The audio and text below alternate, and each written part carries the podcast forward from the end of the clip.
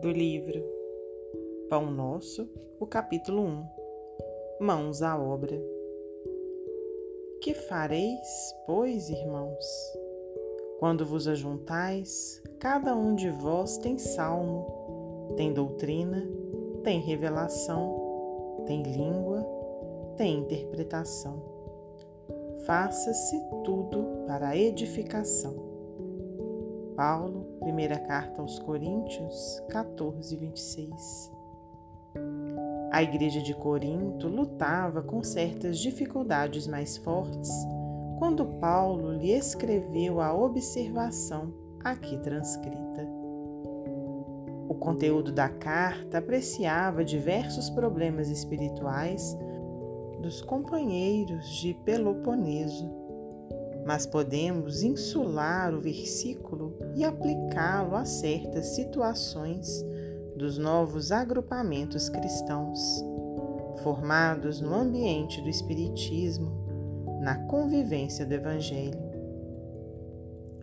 Quase sempre notamos intensa preocupação nos trabalhadores por novidades em fenomenologia e revelação Alguns núcleos costumam paralisar atividades quando não dispõem de médiums adestrados. Por quê?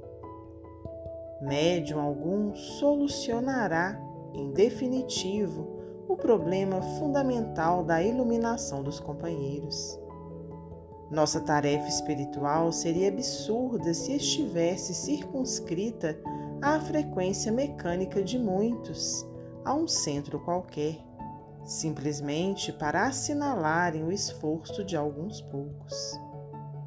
Convençam-se os discípulos de que o trabalho e a realização pertencem a todos e que é imprescindível se movimente cada qual no serviço edificante que lhe compete.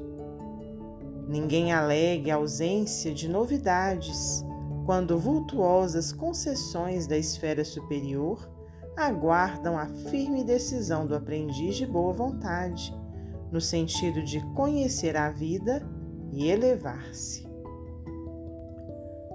Quando vos reunirdes, lembrai a doutrina e a revelação, o poder de falar e de interpretar, de que já sois detentores, e colocai mãos à obra do bem e da luz, no aperfeiçoamento indispensável.